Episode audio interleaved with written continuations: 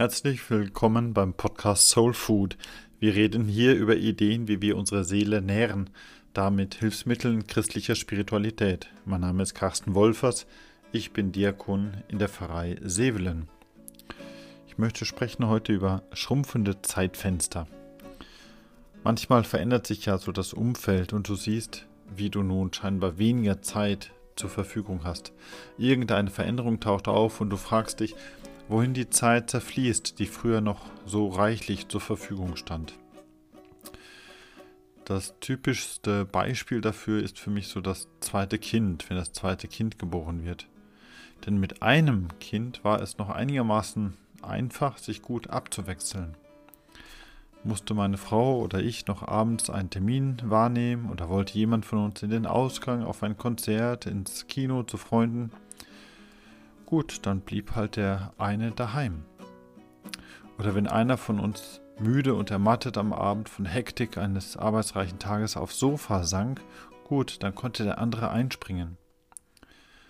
Oft haben wir damals auch gesagt, okay, bring du das Kind ins Bett und ich räume noch schnell die Küche auf oder andersherum und dann haben wir nachher noch etwas Zeit für uns zwei. Das ist so typisch für Familien mit einem Kind. Allerdings hat sich in unserem Zeitmanagement ordentlich etwas verschoben, als das zweite Kind hinzukam. Brachte einer von uns beide Kinder nacheinander alleine ins Bett, da war ich manchmal nachher so ausgelaugt, dass mir eigentlich nicht mehr der Sinn nach qualitativer Paarzeit stand. Brachte der eine das eine Kind und der andere das andere Kind ins Bett, wohlgemerkt ein Prozess, der sich ja hinziehen konnte, ja, dann war die Küche davon immer noch nicht aufgeräumt. Ich habe mich in dieser Familienphase immer gefragt, wie es so schnell passieren konnte, dass unsere Zeitfenster so schrumpfen konnten. Weniger Zeit für Partnerschaft, weniger Zeit für Ruhe, weniger Zeit, sich mit dem einen Kind getrost auch mal länger hinzusetzen, zuzuhören, vorzulesen, eben weil das andere Kind bereits wartet. Und hinzu kam für mich auch noch das schlechte Gewissen. Wenn ich dem einen Kind zwei Geschichten vorlese und dem anderen Kind drei Lieder zum Einschlafen vorsinge, ja, muss ich nicht eher bei jedem Kind zwei Geschichten vorlesen und drei Lieder vorsingen?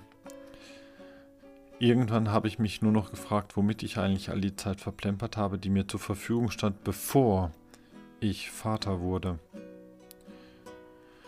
Ein anderes Beispiel für schrumpfende Zeitfenster kommt durch die Arbeit. Früher konnte ich mich hinsetzen und in Ruhe planen, wann ich den Unterricht vorbereite oder an welchem Vormittag ich eine Predigt oder einen Vortrag schreiben konnte. Ab und zu stand mal noch eine Sitzung an. Im Laufe der Jahre aber kamen immer weitere Arbeitsbereiche hinzu. Hier noch einen kleinen weiteren Arbeitsbereich, dort ein Ressort, in dem du ja ohnehin schon mehr oder weniger mitarbeitest ja, und dann gibt es da noch diesen Vorstandsposten, da könntest du dich auch noch einbringen. Bei mir war das zunächst ein größeres Engagement in der Erwachsenenbildung, dann die Organisation von Ehevorbereitungskursen, wozu die Mitarbeit im Vorstand der Eheberatungsstelle dann noch gut passte. Ja, und dann noch ein kleines Pensum in der Gefängnisseelsorge. Schließlich noch ein Think Tank für Gemeindeentwicklung. Zug um Zug sind da die Zeitfenster geschrumpft. So kam es mir vor. Das Verrückte dabei ist, dass ich eigentlich in diesen Jahren nicht wirklich jemals eine Aufgabe auch wirklich abgegeben habe. Dass ich mein Kind nicht wieder abgeben werde, das ist mir ja klar. Aber bei der Arbeit müsste es ja doch möglich sein, die eine Aufgabe abzugeben, wenn ich eine andere Aufgabe annehme. Bei der Arbeit konnte ich schließlich im Zuge eines Stellenwechsels viele Aufgaben auf einen Schlag dann in der Tat auch mal wieder aufgeben. Nur das geht in der Familie nicht.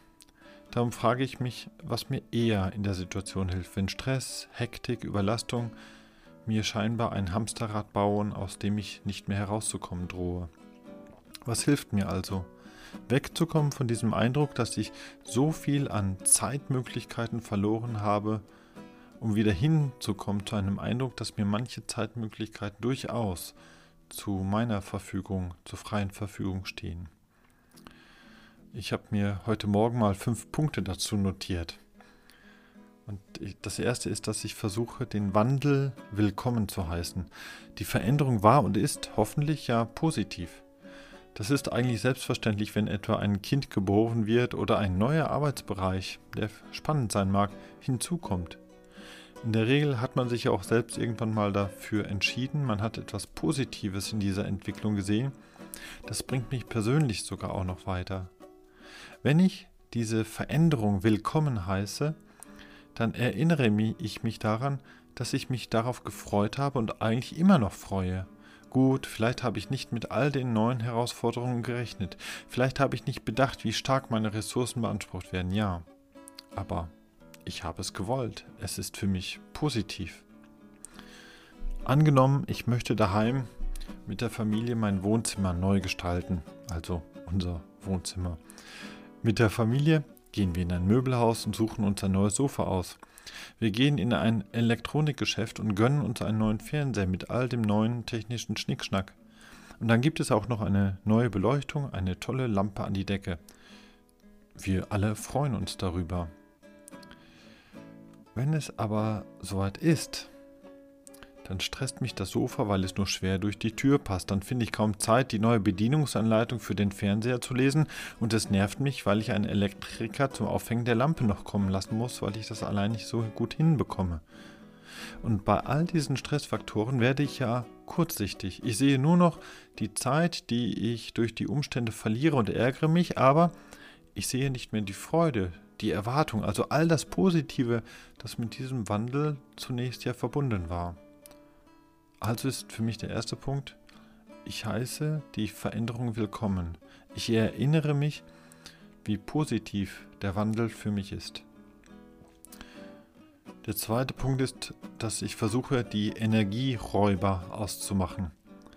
Mein Eindruck ist eben, dass es selten nur die Zeit ist, die mich stört, wenn ich den Eindruck habe, meine Zeitfenster würden schrumpfen. Vielleicht habe ich mir gute Nachtgeschichten mit meinem Kind anders, ruhiger vorgestellt, vielleicht weniger quengelt. Vielleicht bin ich genervt von diesem Mitarbeiter oder einem Chef. Das sind Faktoren, die mir die Freude an der Arbeit nehmen können. Und an diese will ich dann nicht unbedingt zu viel meiner kostbaren Zeit verplempern. Zeit aber ist selten also der alleinige Grund. Ich habe eine Zeit lang mal in einem Arbeitsteam gearbeitet, in dem man sich früher gelegentlich zum Essen verabredet hat und wollte ab und zu eben auch etwas so halb privat den Zusammenhalt im Team stärken. Eigentlich eine gute Idee für Teamentwicklung und Teamförderung. Und irgendwann kam ein neuer Mitarbeiter in dieses Team, der, naja, des Vertrauens nicht ganz so würdig war. Und das Vertrauen untereinander, das brach so, das erodierte so. Es war nicht mehr selbstverständlich. Und wenn nachher die Frage auftauchte, wann wir denn mal wieder so ein tolles Teamessen machen sollten, dann gab es einfach keinen gemeinsamen Termin mehr. Alle hatten so viel zu tun, niemand wollte dafür einen anderen Termin verschieben. Das sind Schutzbehauptungen, denn es ist einfacher, sich über fehlende Zeit zu beklagen, als das Misstrauen in einer Gruppe anzusprechen, natürlich. Also überprüfe, wenn du deine Zeitfenster dahinschmelzen siehst, ob es wirklich nur die Zeit ist oder ob da nicht irgendwelche Energieräuber am Werk sind, die dir die Freude am Neuen nehmen, sodass du aus guten Gründen deine Zeit lieber woanders verbringen möchtest. Ein dritter Punkt ist, dass ich gerne von meinem Kleiderschrank lerne. Bei meinem Kleiderschrank ist es halt so. Wenn es Platz hat, dann kann ich etwas Neues dort hineinlegen oder hineinhängen. Und wenn es keinen Platz hat, dann muss ich erst ein altes Kleidungsstück herausnehmen. Erst dann kann ich das neue Kleidungsstück hineinlegen. Das ist eigentlich ziemlich logisch. Gelegentlich darf ich mich von alten Kleidern auch mal verabschieden. So logisch das tönt, die Weisheit des Kleiderschrankes ist leider im normalen Leben nicht gerade so ganz immer angekommen. Leider. Es fällt schwer, auch mal eine Tätigkeit, ein Ressort, ein liebgewonnenes altes Projekt abzugeben. Aber irgendwann kann eben nichts Neues hinzukommen, wenn ich nicht gelegentlich ausmiste. Gerade in der Partnerschaft und in der Familie aber auch im Berufsleben. Da gibt es manchmal diese Rollenwechsel, wo ich umsteuern muss, um als Partner, als Vater, als Chef, als Mitarbeiter meine Aufgabe gut zu erfüllen. Da muss ich mir bei Veränderungen meiner Rolle anschauen, welche Dinge ich auch absagen kann. Dass ich nicht mehr so häufig ins Kino gehe, dass ich nicht jeden Abend mit Sitzungen fülle, das liegt eben dann daran, dass daheim meine Familie mich beanspruchen darf und diese Rolle ist mir wichtig. Es geht eben nicht immer alles. Ich muss einräumen, dass ich mich immer noch schwer damit tue. Aber rückblickend, rückblickend habe ich es noch nie bereut, manches überholte Engagement in der Tat abzusagen. Und das gilt natürlich auch. Manches habe ich nie weggeräumt oder abgesagt, weil ich das unbedingt beibehalten wollte. Mir geht es oft so bei der Zeit, die ich für Gebet und Meditation aufwende. Wie leicht passiert es mir da, dass ich denke, ach, brauche ich das wirklich? Kann ich diese Zeit nicht anders nutzen? Und dann merke ich doch, dass gerade Gebet und Meditation mir gut tun im Umgang mit meiner Zeit. Die bleiben also da, wo sie sind und das verdanke ich auch meinem Kleiderschrank. Viertens habe ich mich zum König meines Kalenders ernannt. Ich allein schreibe Termine in meinen Kalender. Und natürlich auch ein König muss schauen, wie er mit seinen Ministern, mit all den Ansprüchen seiner Untertanen, auch mit den anderen Königen in anderen Reichen nebenan, wie er mit denen gut umgeht. Aber bestimmen in seinem Reich darf er dann doch letztlich auch mal alleine. Also ernenne ich mich feierlich zum König meines Kalenders. Das ist vermutlich auch der Grund, warum ich immer noch eine Agenda aus Papier benutze, denn dort merke ich es sofort, ob ich den Termin selber eingetragen habe, denn meine Handschrift ist so komisch und unleserlich, da merke ich selber sofort, ob ich den Termin angenommen habe oder nicht. Ich weiß, das ließ sich technisch auch anders lösen. Aber es geht ja darum, ich darf bestimmen und ich darf auch bestimmen, welche Regeln bei mir gelten dürfen, wie meine Termine gesetzt werden. Zum Beispiel, ich verschiebe ungern Termine und daher mache ich es meistens so als Regel, äh, dass wenn Termine mal gesetzt sind, dass die Vorrang haben vor anderen Terminen, die vielleicht dann irgendwann noch kommen. Es sei denn, es gäbe einen Notfall. Zum Beispiel habe ich kürzlich einen Termin angenommen für eine Trauung, also für eine kirchliche Hochzeit. Ich habe mir das in meine Agenda eingetragen und just einen Tag später bekam ich die Meldung, dass ebenfalls am gleichen Tag die Firmung stattfinden soll. Also ein wichtiger Termin für die Jugendlichen, für Erwachsene. Ein Termin immerhin mit Bischof oder seinem Stellvertreter. Aber das ist kein Notfall. Die Kollegen werden das auch ohne mich schaffen, wenn ich dort mal fehle. Also hat die Hochzeit Vorrang vor der Firmung. Das schafft einfach Klarheit und ist einfach. Also tut mir leid, Herr Bischof, da hat die Liebe Vorrang und ich bin in der Tat der König meines Kalenders. Schließlich fünftens gestehe ich mir ein, dass weder Fenster noch Zeit wirklich schrumpfen. Was immer unsere Schreiner und unsere Quantenphysiker noch zustande bringen, weder Fenster noch Zeit verkleinern sich von alleine. Sicherlich kann es mir so vorkommen, dass das so sei. Allerdings ist und bleibt das meine Entscheidung, meine eigene Einstellung, meine Mentalität. Wenn du also meinst, du hättest heute nicht mehr so viel Zeit zur Verfügung wie gestern, dann stell dich bitte vor deinen Spiegel und rede dort mit deinem Gegenüber, rede deinem Gegenüber mal ins Gewissen, dass es hier die Verantwortung übernehmen muss. Sag deinem Spiegelbild deutlich, dass nicht die Zeit für ihr Vergehen verantwortlich ist. Nein, im Ernst.